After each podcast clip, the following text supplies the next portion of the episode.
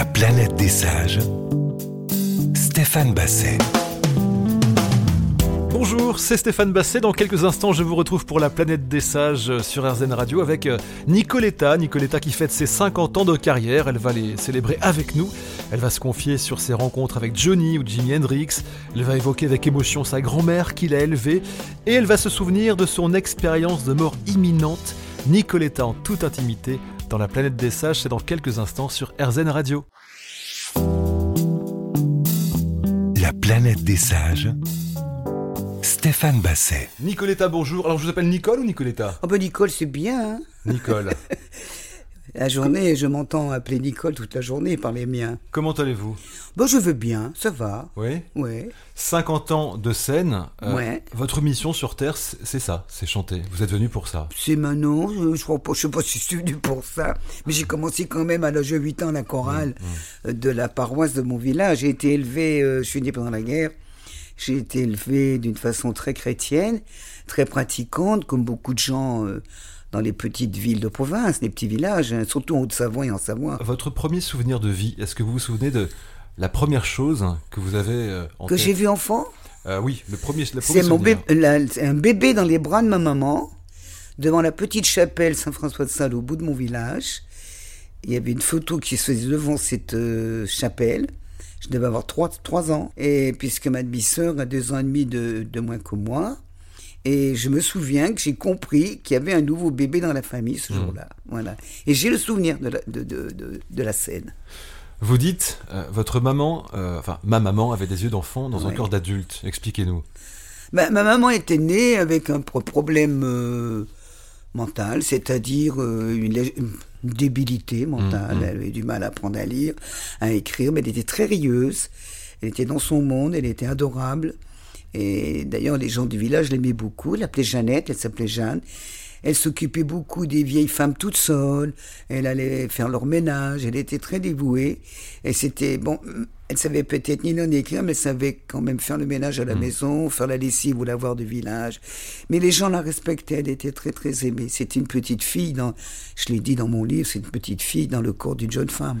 Et votre papa, vous allez le Bon, bah, Mon père, rencontrer. c'était le voisin? C'est Ah. bon, il la connaissait depuis toujours. C'est votre marraine qui. qui- qui- Oui, parce qu'il est arrivé dans sa boutique et il cherchait son fils, Ouais.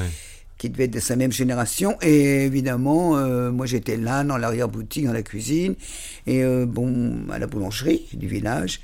Et comme elle était un peu pipelette, elle n'a pas pu se retourner. Mais il me dit, c'est qui c'est ce monsieur? Je lui ai dit, ben non, j'avais 8 ans. Il m'a dit, ben c'est ton père. Dit, ben, il est mort à la guerre. Comme j'avais deux oncles constitués par les Allemands, j'ai grandi dans le souvenir de, de- des frères de ma maman, mes deux oncles. Un qui est mort au Vercors avec la un autre tué par un milicien sur une place à Tonon-les-Bains avec Marie Reynard, parce que ma grand-mère était résistante, elle cachait Django sur ses terres avec ses roulottes. Ah oui, oui, euh, c'est une héroïne, ma chère grand-mère. Donc, euh, vous savez, à son enterrement, j'ai été très, très touché. Il y avait les drapeaux de la résistance devant son cercueil à la messe, et ah, ça m'a vraiment ému beaucoup. Et j'étais fier d'elle, vraiment. Et- mais quand vous regardez cette enfance-là aujourd'hui, que- quelle part d'enfance avez-vous encore en vous? Ah, ben l'amour de la nature. C'est ce qui vous a frappé. L'amour des prés, des bois, des champignons, des odeurs, les, hu- les humus, les, l'odeur des bois, l'odeur de la mousse, euh, les fruits, les pommes, les vendanges, les murs, Mmh, tout ce que j'ai pu faire enfant. C'était les vaches. Moi, je vais chaque année à l'alpage. hein. La nature pour vous, c'est capital, c'est vital.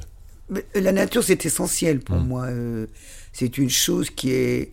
Parce que j'y vois la présence de, de choses merveilleuses et qui nous dépassent. euh, Moi les, moi, les yeux d'une vache, c'est magnifique. Ce sera la punchline de la journée. Les yeux d'une vache, c'est puis- magnifique. Mais, vous avez raison. magnifique, les yeux Vous avez vache. raison. Elles sont trop mignonnes. En plus, raison. Chez nous, à Châtel, dans l'arrière-pays, il y a la station de ski qui s'appelle Châtel. Chaque fin août, et je suis invité et j'y vais, on fête la belle dimanche. Et c'est l'élection de la plus belle vache de l'été. Alors il y a les vaches suisses qui arrivent, comme c'est frontalier, et il y a les vaches françaises. Le curé, le matin, les bénit, fait une messe. Elles sont belles comme tout, elles sont toutes lustrées, elles ont des feuillages et des fleurs dans les cordes. Et après, il y en a une qui reçoit un prix. Et il y a un folklore magnifique, il y a des, des orchestres savoyards qui jouent toutes ces chansons que j'entendais enfant. Ah, moi, moi, j'adore. Il y a tous les artisans qui vendent leur fromage, leur charcuterie, et tout est fait à l'ancienne. hein. Ils ne se mentent pas mutuellement. Ce sont des gens qui vont au travail avec le cœur léger. Ce sont des besogneux. Et l- l'hiver, faut faut aller dans le froid à l'écurie. Il faut la nettoyer tous les matins avant de faire la traite. Il faut nettoyer les vaches. Euh, à l'alpage, il faut les rentrer pour les traire et les ressortir. Moi, j'adore euh, ces gens-là. Je trouve qu'ils sont besogneux et merveilleux, quoi. La planète des sages. Stéphane Basset. Nicoletta est avec nous dans la planète des sages. Qu'est-ce qui vous fait le, vous lever le matin? C'est de vivre tout L'inconnu. simplement Oui. Je me dis qu'est-ce qui va m'arriver? Et puis j'ai beaucoup, parfois j'ai beaucoup de choses à faire, donc Ouais. je suis prête à les faire. Je me mets, je me dis que je me couche, je suis déjà euh, dans ce que je vais faire le lendemain. Il faut anticiper et visualiser quand même. C'est c'est incroyable parce que dans cette émission, la plupart des gens que je rencontre qui ont une certaine expérience, il y a des points communs quand même. La curiosité, l'optimisme, se lever Oui. et se dire que oui et pas non. Mais écoutez, tant qu'on est debout et vivant, c'est déjà euh, une merveille, c'est déjà euh, un privilège. Et en plus, moi je dis toujours, vivre grâce à la musique, ça c'est un privilège. Connu ou pas connu, très connu ou pas très connu, c'est pas ça qui est intéressant. La gloire, c'est qu'une illusion, on le sait tous. La lumière, ça aveugle. hein. parce que toutes ces fausses lumières de la gloire, on en a rien à foutre. Euh, et ce qui est intéressant, c'est quand les gens, quand je sors de scène, ils viennent te voir et te disent Madame, merci, vous m'avez touché. Euh, cette chanson, je l'aime parce que. Et ils t'expliquent pourquoi ils l'aiment. Et ils te disent merci, c'est encore pire que d'être applaudi. C'est une gratification quand même, c'est un privilège. Et euh, quand on me dit, vous m'avez donné la chair de poule, mais moi je suis presque gêné. Vous voyez ce que je veux dire? Ah bon? Et, et ça me surprend, mais c'est beau. Parce que finalement, c'est le but recherché Oui, de toucher les gens. donner du bonheur. Pour un artiste qui fait de la scène, on veut toucher les gens. Euh, je raconte souvent cette anecdote, on me parle souvent d'Élément le Soleil. Les mamans me disent, si vous saviez cette chanson, j'ai perdu mon enfant, c'était mon soleil. Ah, Quand t'entends ça, euh, le lendemain soir que t'arrives sur scène, bah, la chanson, tu, tu la chantes le mieux possible. Parce que justement, tu te dis en une fraction de seconde, ah bon, ah oui, on en est, ah oui, c'est Élément le Soleil maintenant. Oh là là, oui, chante bien ma chérie, parce qu'il y a sûrement dans la salle des gens en train de perdre leur soleil. Ouais. Ça peut être le papa, la maman, le frère, le compagnon, la compagne, l'enfant. Et ça, j'y pense. Et le public, faut l'écouter. Pourquoi ils aiment certaines de nos chansons Pourquoi ils les gardent dans leur cœur Parce que ça correspond à leur moment de vie. Ils sont marqués par ça. C'est curieux, hein On devient des espèces de cartes de visite. Pas nous, mais la chanson. Et nos chansons nous précèdent. Moi, il y a des jeunes qui savent pas que c'est moi qui chante Mamie Blue ou la musique. Ou... Ah, c'est vous Ah, c'est vous Ils, n- ils n'identifient pas physiquement, mais ils connaissent les chansons. C'est ça qui est surprenant. La chanson, euh, vos chansons vous précèdent et elles vous survivront. Pardon Elles vous survivront vos chansons. Peut-être, je ne sais pas, je ne Bon, ça- me pose pas de genre de questions.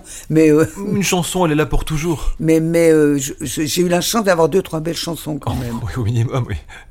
Alors la musique, Nicoletta, vous la découvrez euh, à l'église, en chorale. Ouais. C'est là où tout de suite le gospel entre en vous quelque part. Oui, je chantais pas du gospel à l'église. À l'époque, on chantait en latin, il y a Oui, oui, encore bien le sûr. latin. Hein, euh, mon Dieu. Et tantum mergum sacramentum, tantum mergum sacram.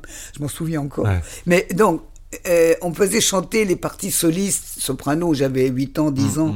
J'avais une voix qui n'était pas comme celle d'aujourd'hui, bien évidemment. À quel, à quel moment vous vous rendez compte que vous avez une voix? Mais quand je vais à la ville, au collège, je me rends compte que dans la chorale du, du collège, il y en a beaucoup qui chantent faux, mais je ne savais pas. Parce que dans ma chorale au village, il y avait les tontons, les tatas, les parents, euh, il y avait tout âge. Tout le monde chantait bien. Donc moi je croyais que tout le monde savait chanter, que c'était un don de la nature ou de Dieu. Et quand j'ai commencé à aller à la ville, ah ben non, ah ben non, tout le monde ne chante pas vraiment bien. C'est donc quelque part un cadeau de la vie. Voilà. Mais vous n'imaginez pas encore en vivre. Pour vous, c'est quelque chose qui vous fait plaisir de chanter. Non, c'était euh, pour moi ça a toujours été naturel. J'ai jamais voulu en faire mon métier.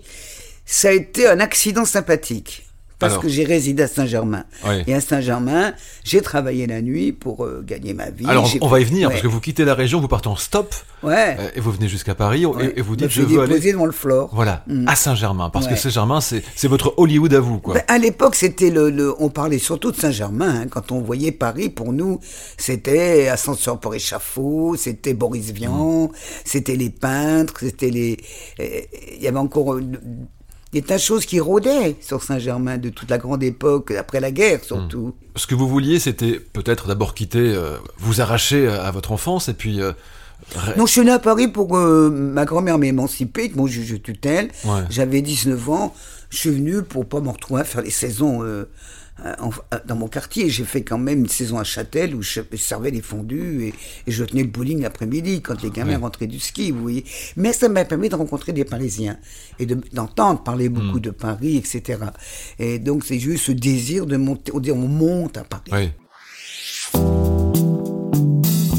La planète des sages. Stéphane Basset. C'est la planète des sages avec Nicoletta cette semaine. Alors Nicoletta, vous arrivez à Paris. euh, dans, quel état d'esprit êtes-vous à ce moment-là? J'étais avide d'avoir une vie personnelle, euh, de m'en sortir, mais c'était pas forcément par la chanson. Moi, je voulais dessinatrice, comme j'ai fait un an d'école euh, dans les euh, l'école des ingénieurs textiles, j'étais dans la section dessinateur en 62. Donc, euh, j'apprenais à faire des imprimés et des- pour, des- pour les foulards et pour les, pour les tissus, des, aff- des façonnés et des imprimés, en travaillant sur les métiers jacquards, en étudiant l'école des canuts, etc. C'est toute une tradition lyonnaise. hein. Mais bon, je, sor- je- je faisais le mur la nuit du foyer d'étudiant où j'étais. Je me suis fait renvoyer. J'ai fait quelques mois chez les bons pasteurs. Mais on m'a sorti. Parce que pour être bon pasteur, il faut un dossier quand même. Il faut avoir fait des bêtises. Moi, j'avais juste fait le mur pour danser parce que j'adorais Elvis Presley. Bon, qu'est-ce que tu veux Et vous arrivez à Paris. euh, la première personne qui vous tend la main, c'est euh, Hervé Villard. Hervé, que j'ai connu avant Paris, en, en- en étant sur la côte.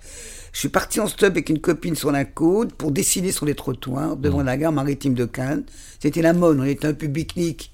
Et j'ai signé à la craie, j'ai signé écrit sans sanglanter, ça paye bien les sujets religieux. Ouais. Avez vu, un Rome, il y en a plein. Et à la craie, et avec notre pécule, on allait danser le soir, manger, se payer une petite chambre d'hôtel. Évidemment, on n'était pas sur la croisette, hein, on était avenue d'Antibes. hein. Et c'est là que Et- vous rencontrez Hervé Villard? Et je rencontrais Hervé à la plage, D'accord. qui avait fait Capri c'est fini, mais il n'avait pas d'argent non plus parce qu'il n'avait pas 21 ans, il ne peut pas toucher ses sous. Moi, il m'a dit un jour, bon, je lui ai dit, attends, pourquoi tu vis pas avec quelqu'un, Hervé? C'était pour mes 40 ans. On avait, il m'avait invité à dîner chez Maxime. Et je parle de lui, j'ai dit, écoute Hervé, moi j'étais marié, je viens d'avoir mon fils, je me suis marié à 32 ans, j'ai eu Alexandre à 35. Et, et donc, euh, il m'a regardé, il m'a dit, mais Nicole, je n'ai jamais eu l'exemple, moi, de la vie à deux. Je ne sais pas le faire. Vous, vous êtes. cinq- euh, au bout de cinq jours, je pète les Ouais. plombs. Il dit, je ne sais pas le faire. et vous, la solitude, ça vous fait quand vous quand vous êtes seul, ça vous fait peur ou vous le Moi, je, vivez bien? je, je suis jamais seul. Non, vous pouvez pas. Je ne suis jamais seul parce que je suis très imaginatif, je dessine. Non, la solitude, vous savez, euh, c'est fait pour les gens. Mon Dieu, ça existe. Mais quand on est des gens comme Hervé ou comme moi, euh, on peut se mettre dans le même panier. On n'a pas peur de la solitude parce que on sait faire plein de choses. Moi, quelle solitude J'ai jamais été seul. Jamais. Même dans les moments que j'ai dû traverser toute seule, c'est peut-être là, quand tu touches le fond, que tu te trouves vraiment qui tu es. Tu trouves vraiment qui tu es. Vous pensez qu'il faut aller tout au fond pour, pour, pour Non, avoir je- une amplitude de. de- Non, je pense que c'est chacun son sort. hein. Non, moi, je ne fais pas de parallèle. Non, je pense que moi, si je touche le fond, je veux, re- je veux rejaillir. Donc, je trouve des choses concrètes. Il n'est pas question que je me laisse abattre. Alors, Parce que j'ai eu un exemple, qui est ma grand-mère, qui m'a élevé, mais elle a été un tel exemple pour moi. euh, elle n'a jamais baissé les chines, ma grand-mère. Elle s'est jamais plaint. Elle était toujours impeccable. Et surtout, elle avait une qualité. Elle m'a toujours fait confiance. Ouais. Et je crois que le Et ça vous a donné de la confiance aussi à vous. mais tout le monde, Hmm. tous les enfants ont besoin d'avoir quelqu'un dans la famille qui lui fait entièrement confiance. Et moi, c'était le chef de famille qui Hmm. me faisait confiance. Donc je pense que la force que j'ai, c'est elle qui me l'a donnée. Vous parliez de ces moments où, où on touche le fond. Vous, vous avez vraiment touché le fond. Alors, J'ai failli mourir. j'ai- euh, J'ai fait l'expérience de m'en rapprocher quand même. oui. hein. Alors, c'est parce que votre maman est décédée. Ouais, j'ai eu un beau, j'ai eu beaucoup de chocs parce qu'on m'a appris par un télégramme. Hmm. Et ça a été très violent pour moi. parce que Je me suis senti euh, Coupable. beaucoup de culpabilité. Oui. J'étais pas là et ça m'a rendu vraiment coupable. Et à- à- le lendemain de l'enterrement, euh, j'ai pu supporter. Je me suis dit, je vais aller, je vais m'endormir pour toujours. Je vais aller la rejoindre. Voilà. J'ai retrouvé le médecin qui m'a sauvé la vie quelques années plus tard. J'étais déjà chanteuse dans un truc d'antiquité à Bordeaux. Le fils était antiquaire. Il était à la retraite, ce monsieur. Et on s'est reconnus. On a pris un verre ensemble. On a mangé des frites au milieu de, des brocantes là. Et il m'a dit, vous vous rendez compte, j'ai failli vous faire une trachotomie. Et quand je vous vois chanter, je suis tellement heureux. Ah. Il y a quelque chose Comme quoi j'ai de la chance, c'est ce que, oui, ce Voilà. que je exprimer. C'est ce que je j'allais dire. sais que j'ai de la chance. Parce que dans ce malheur, ou en tout cas dans l'idée de vous dire je, je veux m'endormir pour toujours, vous êtes Ouais. à l'hôtel Ouais, et il se passe. ce- Bon, vous prenez des médicaments, Ouais. vous partez et il se passe quelque chose Ouais, d'incroyable. coup de téléphone, et les téléphones étaient muraux, et mon centre autonome a réagi, il me l'a expliqué, le docteur. Hmm. Évidemment, j'ai saisi le truc, le combiné, il est tombé le long du mur, et la petite en bas, elle avait besoin de, de, de De sa savoir, ligne. oui. C'était l'inter à l'époque, Oui. c'était pas informatisé comme aujourd'hui. Donc elle a fait réouvrir ma chambre, elle m'a trouvé, et les pompiers ont emmené à l'hôpital. Voilà. Et ce qui est Je ne sais pas qui m'a appelé. Je ne saurais jamais. Un copain, une copine, je ne sais pas. Ça c'est incroyable. La personne qui vous a appelé vous a sauvé la vie. Eh, bien Ouais. sûr. La planète des sages. Stéphane Basset. Nicoletta est avec nous dans la planète des sages. On va parler de musique. Vous avez rencontré tellement de gens. J'aimerais vous citer quelques noms et, et- et savoir ce qu'ils vous ont apporté, comment ils vous ont permis d'être euh, qui vous êtes aujourd'hui. Johnny Hallyday. Eh bien, Johnny, il est venu me voir à l'Olympia. J'étais en américaine en première partie d'Adamo avec huit chansons. Ouais. Et il est venu dans la loge, à l'entracte. Il y avait un entracte après la première, euh, première, le premier artiste de première partie. Il me dit Viens me rejoindre au café, il faut que je te parle. Donc je vais euh, au café, là, Gruco Martin. Il me dit Ben voilà, euh, ah, j'aime bien ce que tu fais, je t'emmène en tournée. Et il m'emmène en tournée. Voilà. Et je suis parti quelques semaines avec lui. Qu'est-ce qui vous a apporté Johnny? Ah bah tout, bah Johnny à l'époque c'était le grand blond, il était magnifique, il était encore très joyeux, c'était un garçon malicieux, qui donnait tout aux autres, qui était toujours présent pour les copains. Il n'était pas encore dans cette folie de vie qu'on Oui. connaît. Hein. C'était un beau jeune homme, il y avait une dizaine d'années qu'il chantait, il était déjà une grande star. J'étais très fier d'être en tournée avec lui et il m'a offert son public. Brel Oh ben Brel, il voulait m'engager dans l'Homme de la Manche. hein. Il est venu m'écouter chanter. Oh là là, j'étais ému. hein. J'ai mis, je savais plus où j'en étais dans mes chansons. Il m'a mis dans un état, celui-là, j'avais honte. Oh, j'étais mal. Ça fait partie des gens quand on les rencontre où on se dit Ah, voilà, ça c'est quelqu'un, ça c'est un personnage. Ah non, non, mais Brel, il m'a foutu la- la- la- les jetons. Hein. Oh, j'étais traumatisé de savoir qu'il était là. Il m'a donné son mouchoir, m'a- parce que je pleurais quand je suis tombé sur lui, côté jardin, derrière la scène. Me pleure pas, t'es très bien. Toi, t'es bien. Tes chansons, faut dire revoir, là, qui me fassent marrant. Euh, Alain Delon, vous avez rencontré aussi. Oui, euh, je l'ai rencontré avec Eddie Barclay. Il était et il m'a demandé de faire le la chanson de son générique Hmm. du film Jeff. Voilà, il s'est resté un vieux copain. Qu'est-ce que qu'est-ce qui vous a appris de long, de m'a, l'humanité il m'a engueulé, je suis en retard au studio. Il m'a dit, c'est une chose, si tu veux devenir une star, t'as intérêt à arriver à l'heure. et j'ai appris à être à l'heure. Ah, euh, Parmi les personnes que vous avez rencontrées dans votre vie, quelles sont celles qui vous ont le plus impressionné Ah, qui- c'est Red Charles. Red Charles. C'était une rencontre euh, fascinante Ouais. parce que c'était euh, quelqu'un que j'aimais, j'admirais beaucoup. Il, il aurait dit, enfin il l'a dit d'ailleurs, vous êtes la, la seule blanche à avoir une, une Ouais, voix de noir, c'est ça? Oui, il l'a mis dans un bouquin il y a Ouais. très longtemps. Mais il avait connu Edith Piaf et ce qu'il avait amusé, c'est qu'on était des petites bonnes femmes Hum, avec des grosses voix. So skinny et so strong voice, ça le faisait rire. Ouais. Et, et il nous a reçus dans sa loge quand euh, j'ai été l'écouter à Montréal, ça s'est passé à Montréal. On avait les mêmes agents. Il nous a reçus dans sa loge parce qu'il était copain avec Eddie Barclay à un moment donné qu'il distribuait, au point de vue artiste. Il m'a demandé mon téléphone, mon adresse, et c'était très mignon parce qu'il a sorti son calepin de braille. Il a crocheté mes coordonnées et il m'a pris la même dit look at this et il me dit N-I-C où il me disait où étaient les lettres en braille c'était très mignon et, Et- quand je suis rentré à Paris quelques temps plus tard m'a réveillé en pleine nuit avec l'Inter avec bon le décollage horaire j'ai cru que c'était des fans de- j'ai commencé à gueuler mais Oui. ça va pas vous allez me laisser dormir Vous avez appelé au téléphone et vous n'avez pas cru que c'était Ray Charles. et c'était Charles. Oui. Et il me dit, voilà, euh, j'ai écouté ton disque, c'est très beau, il y a très beaux morceaux, il sait même pas ce que je disais. hein. Il me dit, what is the lyrics, qu'est-ce que tu racontes? C'était Il est mort le soleil. Ah ben j'étais mal. hein. Ouais. Il en a fait une version sublime d'ailleurs aussi. Oh, c'est magnifique. On dirait une prière, c'est très très beau. Alors, vous savez, c'est incroyable de, de, euh, de Red Charles, Edith Piaf, euh, Brel, euh, Jimi Hendrix que vous avez bien connu ah ben. Jimi Hendrix, l'ai connu à Londres. Quand j'allais à Londres, nous on allait en week-end à Londres à l'époque. On aimait beaucoup, les copains, les copines, on prenait un billet d'avion. C'était le partait. Swinging London à l'époque. Hein? C'était le Swinging London. Exactement, oui. comme on dit, le Swinging London. Et je faisais les grands magasins, les, les Kensington Market, bon. Et ce Jimi Hendrix était d'une politesse inouïe. Il demandait la permission pour aller faire des bofs. Il était toujours très calme, toujours très chatoyant, très bien habillé, les chapeaux avec des plumes, euh, des, les talons vernis avec les chaussures vernies avec des talonnettes. Avec...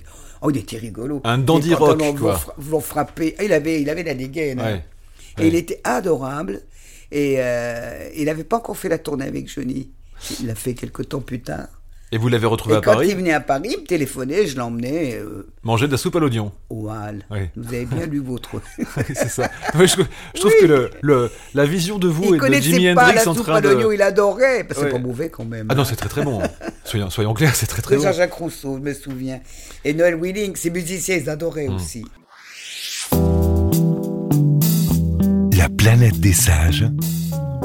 Stéphane Basset. En 1967, vous sortez une chanson qui va changer votre vie, qui s'appelle La musique. Oui. Une chanson que les plus jeunes d'entre nous connaissent vente, parce que la Star Academy euh, Ouais, ils lui a donné une, deuxième vie. Ouais. Euh, Qu'est-ce qui se passe quand d'un coup vous devenez une vedette? Est-ce que ça change votre vie? Je Qu'est-ce- suis pas une vedette parce que euh, à notre époque, on attend. C'est pour ça que mon livre que j'ai sorti, là, s'appelle 50 ans de scène.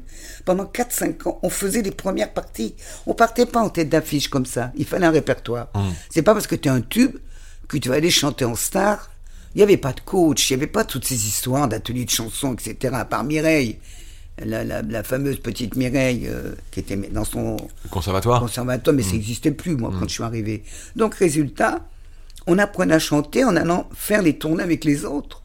J'ai fait Adamo, j'ai fait Johnny, j'ai fait Lee Mitchell, j'ai fait Beko, Claude François, que j'ai pas aimé du tout, parce qu'il était pas un je, gentil camarade. je voulais pas vous en parler parce que moi Non, j'adore. non, mais je veux même plus en parler, J'adore Clo-Clo et tous Ça les gens qui en parlent. euh, C'était un grand professionnel, rien à dire. Oui, mais un humain un peu plus difficile. mais on son plan humain était difficile. Mm, mm, Il mm. n'était pas pratique. Il vous a fait souffrir. Mm. Non, il est, je pense qu'il était peut-être quelqu'un de très inquiet, Mm. en permanence. Il voulait toujours être 100% au maximum le meilleur. Travaillait beaucoup pour ça d'ailleurs. Mais il était invivable. Nicoletta avec nous dans la planète des sages sur RZN Radio. On, on va euh, s'arrêter sur l'année 1971 parce qu'il y a une chanson euh, très importante dans votre carrière, c'est Mamie Blue. Oh là là. Et Ouais. cette chanson, tout le monde la connaît. Elle m'a fait voyager beaucoup. dans le monde entier, c'est un succès dans le monde Presque. entier. ouais. ouais. J'ai pas fait l'Australie.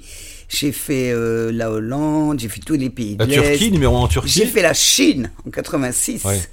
J'ai fait bon le Japon bien sûr, mais surtout, surtout, bon l'Amérique du Sud, mais surtout l'Afrique. Ouais. Parce que Mamie Blue, numéro un dans tous les pays d'Afrique de, de l'Ouest, toute la francophonie, Hmm. et tous les orchestres la jouaient, et j'ai fait les stades, il y a un tourneur qui m'a fait venir, j'ai adoré.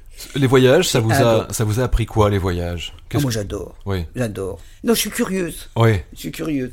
Je trouve que la vie, euh, elle, elle propose tellement de jolies choses, il faut les prendre en passant, hein, quand même. Oui. Eh oui, non, non, je suis curieuse. Et les voyages, j'aime beaucoup. J'aime beaucoup. Alors on va revenir sur cette chanson Mamie Blue parce que il y a, y a quelque chose d'assez incroyable, c'est que bon, c'est votre grand-mère qui vous a élevé. C'est Dans- pas une chanson, c'est ma grand-mère. Voilà. Et, et vous au début Je le dis dans la chanson, Oui, oh vous- ma mère. Dès que j'ai franchi la frontière, le vent soufflait Hmm. plus crière. Quand j'étais près de toi, ma mère, oh ma mère. Ouais. Mais les gens l'oublient. Ouais. Parce qu'ils pensent qu'au refrain, oh mamie, oh mamie, oh Hmm. mamie blue. Euh, mamie, c'est le terme euh, mam. Mamie, c'est le terme euh, international Hmm. de maman. Votre grand-mère, parlons-en quand même, elle, elle décède en 1992.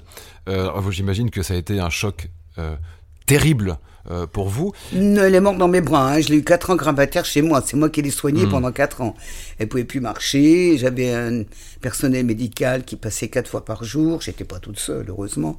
J'étais encadrée avec un lit médicalisé. Euh, bon, et, et j'habitais une petite villa dans le 16e à l'époque, en rez-de-chaussée. Je pouvais la promener sur sa chaise quand il faisait beau autour du jardin. Et elle est morte chez moi, voilà. J'ai pu profiter d'elle pendant 4 ans. Et elle était devenue, comme elle perdait sa tête, euh, c'est une expérience incroyable que de- d'avoir affaire à un être qui se rappelle beaucoup de sa petite enfance. Vous savez, les, les- les gens qui sont atteints d'Alzheimer, nous, dans mon village, on disait il est retombé en enfance. Mmh, c'est C'était des termes comme ça qu'on disait dans le temps. La transmission aussi, elle se Oui, fait non, dans l'autre sens étrangement. là. Moi, je suis très très heureux d'avoir pu le faire Mm. parce que je comprends que des gens qui travaillent peuvent pas recevoir leurs parents à la maison. Mm. Moi, j'ai un métier pratique. Quand je suis là, je suis là. Et puis voilà. Et, euh, et- et d'avoir ma grand-mère 4, ans avec moi, euh, qu'elle a pu partir dans mes bras, c'est une belle histoire. Hmm. C'est une belle histoire parce que je m'avais promis. Hmm. Je lui avais promis que je m'occuperais d'elle. Donc voilà. Et j'ai été chercher une ambulance. J'ai été la chercher à l'hôpital dans les mains parce que ma tante voulait la mettre en, dans un asile. Ouais. Hmm. J'ai été kidnappé la mémé. On dirait un film hollywoodien, Oui. une comédie hollywoodienne. Euh, alors, je ne sais pas si c'est vrai, mais j'ai lu que au moment où votre grand-mère décède, vous vous tournez un peu plus vers la religion, vers, un- un... C'est-à-dire que quand elle est partie, euh, ben, je me suis rapproché. Ça m'a ramené vers les instants spirituels quand même. Donc j'ai pris ma Bible et je me suis assise à côté d'elle et je l'accompagnais. Accompagné son âme. Et vous croyez encore aujourd'hui? Vous croyez en quoi? En, quel- en quelque chose C'est de compliqué spécial? Hmm. la foi, vous savez, parce que Dieu, c'est une entité tellement difficile à cerner, c'est très compliqué. Pour moi, Dieu, il est dans la nature, il est, il est en vous, il est chez le voisin, il est. Hmm. Moi, je le vois partout, hein, si je suis de bonne intention. Voilà. La planète des sages. Stéphane Basset. Nicoletta est avec nous, c'est la planète des sages. Quel, quel est le rapport que vous entretenez avec votre public quand on va sur scène, qu'on donne de l'amour, qu'on reçoit aussi, mais qu'on rentre tout seul dans sa chambre d'hôtel après Non, Euh, moi, je suis pas seul, j'ai mon compagnon. Oui, mais enfin, Moi, je suis pas toute seule. Non, en tout cas, le- la, la- la force du public qui. Non, qui- mais le public, c'est. Sur le moment, c'est un échange extraordinaire. Ouais. Parce qu'on voit les yeux qui brillent, on sent la chaleur des applaudissements, on sent l'écoute. Quand Mm. ils aiment vraiment, il y a une écoute. Et elle est, elle est profonde, l'écoute. On la sent. C'est comme une grosse paire d'yeux et comme un gros tympan. On sent quand ça va bien. Mais ça ne peut pas aller bien tous les soirs parce que c'est une question d'unité et d'osmose. Ça se déroule bien quand autour de nous il y a un tout, c'est-à-dire l'orchestre est bien centré, les chœurs sont bien, c'est joli quand il y a l'unité sur scène. C'est ce qui fait la magie de la musique, l'énergie collective quand même. mais oui, non, Mm. mais il faut que tout le monde s'entende. C'est ça la musique. Il faut qu'on soit tous en harmonie. Et euh, il y a des fois, il y a des hiatus. Hein. Mm. Tous les soirs sont pas les mêmes sur scène. On est des fois fatigué. euh, Il y a un musicien qui va être malade, il va mal jouer. Il y a toujours un petit incident. Moi-même, je vais avoir une perte de mémoire, euh, trou de mémoire, ça va m'énerver. Vous voyez ce que j'ai exprimé? Ouais, On est, on ouais. est des humains. hein. On n'est pas des machines. Mais quand ça se passe bien, tu mets les gens dans tes bras, quoi. Ouais. C'est formidable, c'est formidable. Et vous aimez aussi beaucoup chanter avec quelqu'un. Euh, Il y a des duos marquants dans votre carrière. Alors, Oui, mais ça, c'est des hasards. Hein. Oui. C'est parce qu'ils m'ont appelé. hein. Le titre avec Bernard Lavillier, on est en 1983. Ah, elle est belle, cette chanson. Euh, ouais, et, et ouais. là- et là, vous, vous, vous êtes numéro 1 du top 50 avec Idée Noire, qui est une sublime chanson. Je suis contente parce que c'est mon idée, l'octave supérieure. Parce que si j'avais chanté dans sa tonalité, je l'aurais écrasé la voix avec ma force vocale. Ouais. Donc j'ai mis la tête en haut, j'ai mis la note dans l'arrière. Ouais. En haut de la tête. Je l'ai mis en haut, à sept notes au-dessus, c'est-à-dire à l'octave supérieure, avec une voix de tête. Et c'est très beau. Parce que par rapport au texte, par rapport au débit de ce qu'il raconte, il en déprime le mec, la nana, il l'entend pas. Ouais. Et c'est joli. Ce placement de voix que j'ai fait, je suis très content d'en avoir eu l'idée. Est-ce que vous avez des idées noires pour le coup, vous? Non, Non. non. Moi, je les ai eu une fois, ça va. J'ai donné. Ah oui, j'ai l'impression que ce jour-là, vous avez éteint une partie à Ah tout oui, jamais. moi, non, non, à nous de la vie. Ouais, ouais, Moi, je me suis pris par la main à la sortie d'un hôpital. très bien. Bravo. Et j'ai voulu, j'ai voulu éclairer ma vie de plein de soleil. Alors, voilà. un soleil que vous avez croisé, un soleil turbulent, c'est Joe Star, qui vous avez chanté également. Oh, mon petit Joe, j'adore. J'adore ce garçon, c'est une belle rencontre. C'est quelqu'un de très impétueux, évidemment, mais il en a sous le cœur, hein, sous le pied. C'est quelqu'un qui a beaucoup, beaucoup d'émotivité, qui a le cœur chargé. hein. L'émotionnel, il sait ce que c'est. Il a beaucoup souffert. Hein. Son père lui a menti. Il a, il sorti un livre dernièrement là-dessus.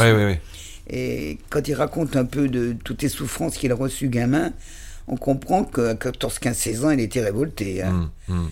Mais je trouve qu'il a eu une évolution dans sa vie. c'est- Il a un enfant du siècle, ce garçon. Et il est venu chanter avec vous Bataclan.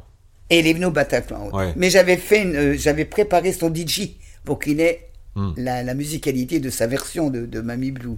Quelles sont les personnalités que vous n'avez pas encore rencontrées dans votre euh, riche carrière que vous aimeriez rencontrer aujourd'hui? Est-ce qu'il il- reste des rêves? Oh ben là, je prépare un disque de soul music, enfin Ouais. de nouvelles chansons mais qui sont en tendance soul. Alors j'ai rencontré un garçon que j'aime beaucoup qui s'appelle Gaëtan Russell. Ah, très grand talent. Il y a un autre garçon qui est très timide, qui fait rien pour moi, mais j'adore ce qu'il fait, c'est euh, euh, Lampal. Oui, Ah, j'aime beaucoup. ouais. Euh, trop beau, c'est beau cette chanson avec le début au piano. J'ai, Dao va me faire aussi une chanson. Là, voilà, là je fais des commandes On verra bien ce que Ah, ça donne. Vous avez choisi les le A-list, comme on dit Oui. à Hollywood. hein, ce sont les Oui. meilleurs, là. Dans des styles différents, d'ailleurs. Gaëtan Non, il faut qu'ils le désirent. Les rencontres, c'est des rencontres où ils veulent ou ils veulent pas. hein. Nicoletta avec nous dans la planète des sages, on va finir par ce que j'appelle les questions sages. J'ai 200 questions, je ne, vais pas- je ne vais pas toutes vous les poser, rassurez-vous. Euh, Donnez-moi un numéro entre 1 et 200 et je vous donne une question. Le 9, Le 9, pourquoi le 9 c'est le jour de naissance de mon fils. La dernière chose que vous avez faite pour la première fois La dernière chose que j'ai fait pour la première fois. Pas facile, hein Je vous laisse réfléchir, Nicoletta. Votre réponse dans quelques instants sur RZN Radio. La planète des sages. Stéphane Basset. Ah ben là, j'ai chanté dans mon disque avec une jeune fille qui a 22 ans, qui a un talent époustouflant. Elle est venue chanter en duo avec moi. C'est Marina Kay. Ah oui, Elle chante bien. Elle a du talent, cette gosse. et vous n'aviez jamais chanté avec elle, donc c'est la première fois. Ça passe. Deuxième numéro. Alors on va prendre euh, le 13. Pourquoi le 13 C'est la date de naissance de mon chéri. Et vous n'êtes pas superstitieuse du tout? Pas trop. Non. Non. Alors, question qui Il n'y a est... qu'une chose que je n'aime pas, c'est les échelles. Ah oui? Ah oui, je passe à côté. Et vous savez pourquoi ou pas? J'en sais rien, parce Du que tout. Hmm. dans mon enfance, ça disait que ça portait malheur. euh. La question 13, c'est croyez-vous au destin? Non, je crois qu'on force son destin. Alors expliquez-nous. Ben, ça veut dire qu'il faut savoir euh, être à l'écoute de ce qui peut t'arriver chaque matin que tu te lèves, sentir l'air du temps. Et comment on fait pour sentir l'air du temps? Est-ce que vous avez vo- votre Ben, propre J'ai le choix de dire oui ou de dire non dans des propositions qu'on me fait chaque jour, dans mon travail par exemple. C'est ça l'air du temps, savoir où on veut aller, ce qu'on veut faire, et projeter un peu euh, le, le résultat de ce qu'on, dans les, les choses dans lesquelles on s'engage. Un dernier Non, numéro le destin, non, je pense que je crois à la chance, mais je crois pas au destin. Oui, ça, Non, je- ouais. alors, ça c'est vrai que euh, souvent dans vos écrits, euh, Ouais. dans vos interviews, vous, vous dites j'ai eu de la chance. Oui, c'est quelque chose ouais, qui. Je crois à la chance. Ouais.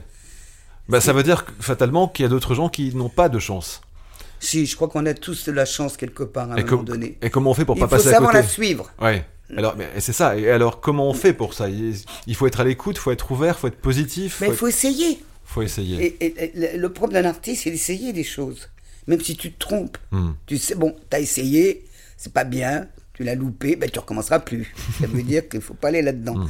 On est, quand on, ils disent les jeunes, aujourd'hui, quand on est au bout de sa vie, Ouais. moi je l'ai été au bout de ma vie à 20 ans, donc j'ai failli mourir.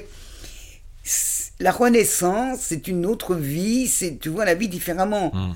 C'est pas possible, tu peux pas euh, penser comme tout à chacun. Euh, c'est un bouleversement intégral, une expérience de mort approchée. Alors, qu'est-ce que vous avez ressenti? Est-ce que vous avez vu, comme certains, euh, votre propre corps? Est-ce que vous êtes surélevé ou il y a des Non, images? non, moi j'étais au plafond. Ouais. Mon regard était au plafond, était en dehors de mon corps, et j'ai vu arriver le chariot sur lequel j'étais avec trois personnes autour. Ils m'ont pris, ils m'ont installé dans un lit, ils m'ont entubé de partout. Et ça, vous l'avez vu? Ah oui, j'étais au plafond, oui. Oui, La décorporation. Oui. Et Et, avant, j'étais dans un tunnel. Il était bleu-vert. Et je me disais, oh, je suis à l'accident, je suis dans un gaz rare. Je suis dans un gaz rare. c'est insensé quand même. Ouais. Ouais. Mais pendant des années, je n'ai jamais pu en parler à part à mes intimes, parce que ce sont, c'est pas un sujet dont on parlait hein, il y a 40, euh, il y a 50 Bah, ans. on pouvait passer 50 pour, un- ans. pour une illuminée, en fait, à l'époque. C'était quelque je chose. Hmm. parlais pas. Il est fatigué. Et on vous a confirmé que la scène que vous avez vue a Ah, existé. Toutes les, les choses que j'ai entendues dans les expériences de, de- de- sur des Hmm, gens qui ont fait euh, des expériences de mort rapprochée étaient dans le même état que moi. Hmm, C'est-à-dire des corporations. Et qu'est-ce que ça a ouvert comme porte en vous, hormis le fait de vous dire, bon, maintenant je vais vivre, merde, je vais vivre. Mais est-ce que ça vous a questionné sur l'au-delà, l'autre côté? Non, ça m'emmerde, j'ai pas vu personne. Ah oui, il y avait personne. J'ai pas été au bout du tunnel. hein. Et qu'est-ce qu'il y a d'après vous au bout de ce tunnel bleu Non, vert? non, euh, non, non, je me dis, euh, c'était pas mon tour. Ouais. Donc, je vais faire quelque chose de ma vie et ce sera bien. Ouais. Dernier numéro, Nicoletta, s'il vous plaît. Le Ah, c'est- 17. c'est- Le 17. Pourquoi C'est le hasard? Ouais, le 17. Si, alors ben justement, si la réincarnation existait, vous voudriez vous réincarner en. En qui? En quoi? Ou en quoi En d'ailleurs quoi? Oh En oiseau, moi j'aimerais bien être un jo- un joli petit oiseau. Voilà. Pour Qui voler. Et gai comme un pinson. voilà. Je vous remercie beaucoup Nicoletta d'avoir été avec nous aujourd'hui. c'est moi, t'étais très mignon, très sympa. Je rappelle que le jeudi 4 et le dimanche 7 novembre, vous êtes donc au Lido pour célébrer ces 50 ans de carrière. Et puis euh, la sortie de votre livre aussi, Oui, où vous nous racontez euh, votre, 50 ans de scène, voilà, les vo- rencontres. votre parcours et bien plus encore. Oui. Et puis, un album qui sort le 19 novembre. Ah oui, c'est vrai, le 19 novembre. Avec une chanson de Carla Bruni. Elle m'a fait un très joli blues. Paroles et musique. Merci Mais c'est Nicoletta. moi qui vous remercie. Merci de nous avoir écoutés. C'était la planète des sages. Soyez sages, mais pas trop quand même, parce qu'il faut pas non plus. hein, Enfin, peu de folie dans la vie. Hein, un petit peu, vous quand avez même. raison.